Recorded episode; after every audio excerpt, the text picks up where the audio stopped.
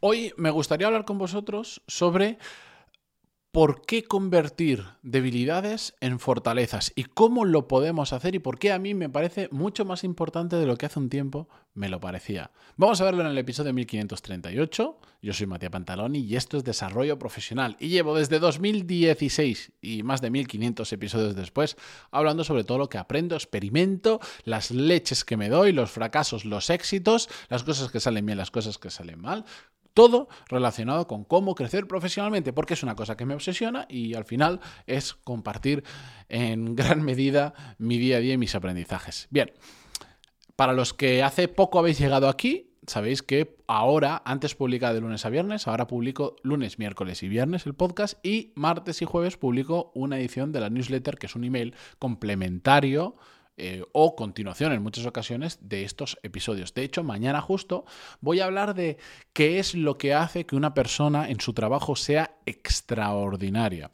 Si no estáis apuntados, lo podéis hacer en desarrolloprofesional.com y a partir de ahí recibiréis todos los emails que envíe, que estoy haciendo un esfuerzo brutal y por suerte está siendo recompensado con todos los emails que me enviáis de agradecimiento y de, y de feedback para que esté estén finos, finos los emails y que sobre todo esos 3, 4, 5 minutos que tardéis en leerlo os aporte tanto valor como un episodio de este podcast y lo podéis consumir en un formato diferente. Cuando no podéis escuchar, al menos que tengáis eso para leer. Bien, que me enrollo.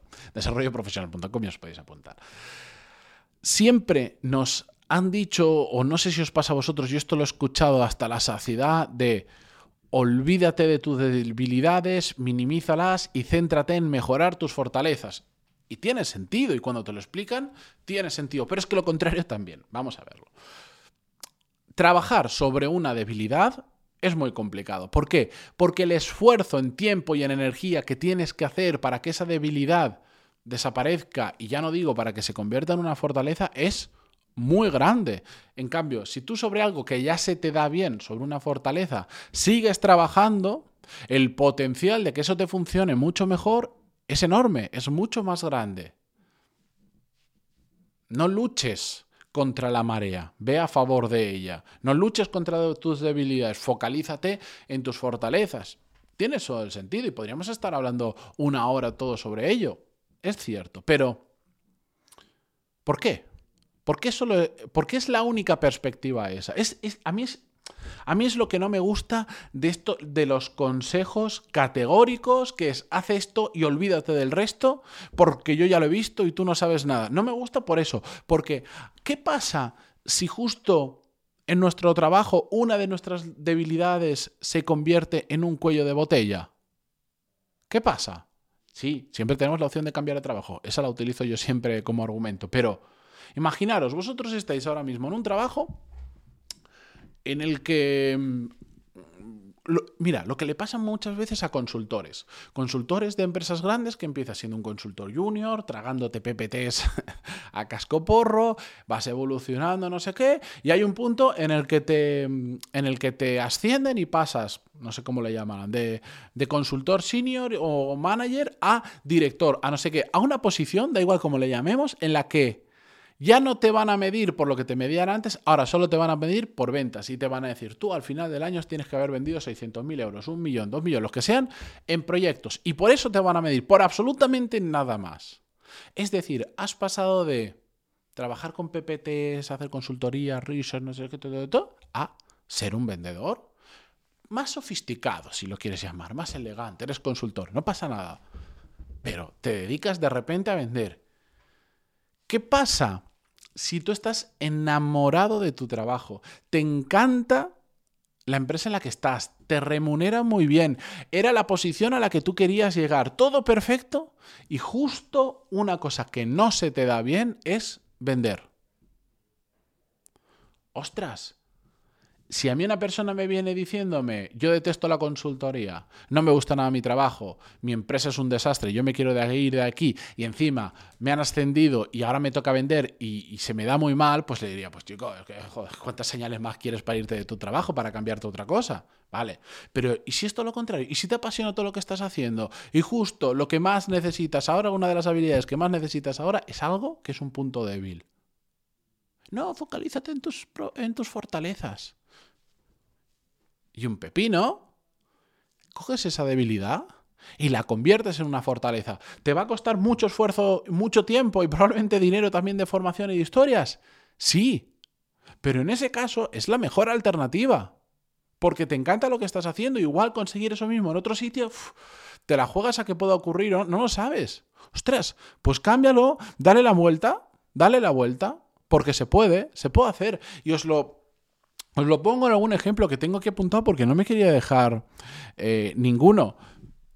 Lo decía el otro día en un episodio del podcast que de hecho gustó mucho y ha tenido un montón de descargas y lo habéis compartido un montón de veces. Yo soy vago por naturaleza. Es una debilidad mía, soy vago. Y a pesar de que veis que llevo 1500 episodios, soy vago. Pero he aprendido a convertir esa debilidad en una fortaleza. No voy a explicar aquí cómo, porque ya lo hice en un episodio, hace que tres, cuatro episodios, ya no lo sé. Está en el 1530 y algo, lo podéis buscar, ¿vale? Cómo dejar de ser vago, se llama, o cómo mm, dejé de ser vago, algo así, lo podéis buscar.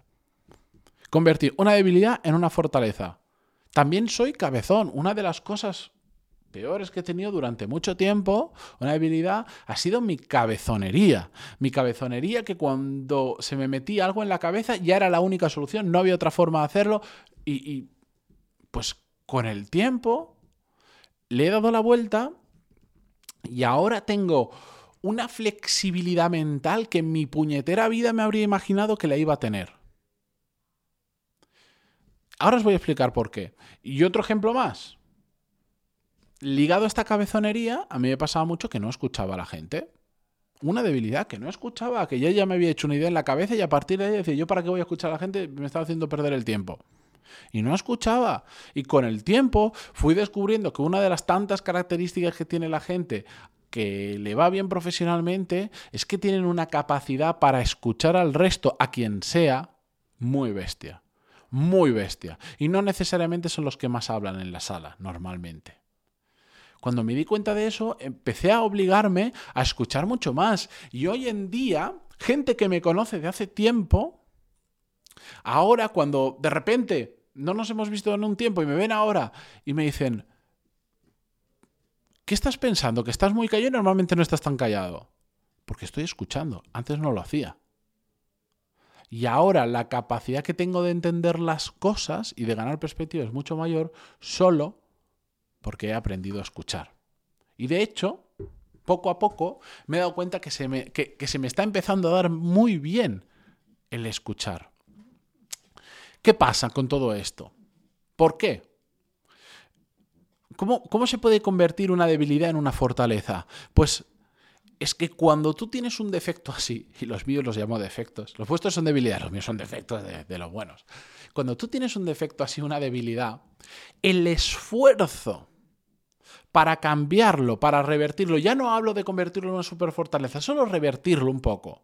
Es tan grande, tan grande, que si lo consigues, es normal que se convierta en una fortaleza. Porque una cosa que se te da ligeramente mal, haces cuatro cambios y ya no se te da mal, se queda en normal, como no te ha supuesto ningún esfuerzo, pasa desapercibido.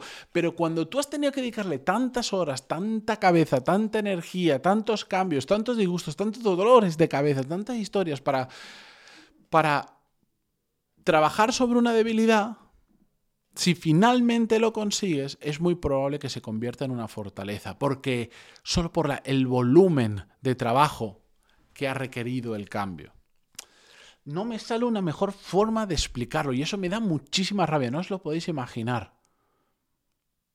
Pero al final es que es lo que os decía. Es que es lo que os digo. Es tan exagerado el trabajo para combatir una debilidad que lo terminas convirtiendo en tu fortaleza.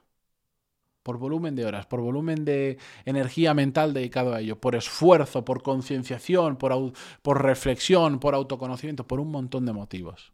Por eso yo desde aquí os quiero animar a que cuando os deis cuenta de que hay una debilidad que está suponiendo un cuello de botella grande, porque ojo, si todo esto requiere un esfuerzo tan grande, no lo hagáis con todas las debilidades, hacedlas con las que tiene sentido, con las que están suponiendo un cuello de botella en vuestro trabajo, en vuestra carrera profesional. Sobre esas yo os diría muerte. Y las fortalezas también hay que trabajarlas, pero sobre debilidades que están siendo un cuello de botella en una situación que la mejor forma de seguir creciendo es atacar a esa debilidad, a por ello, que no os digan otra cosa.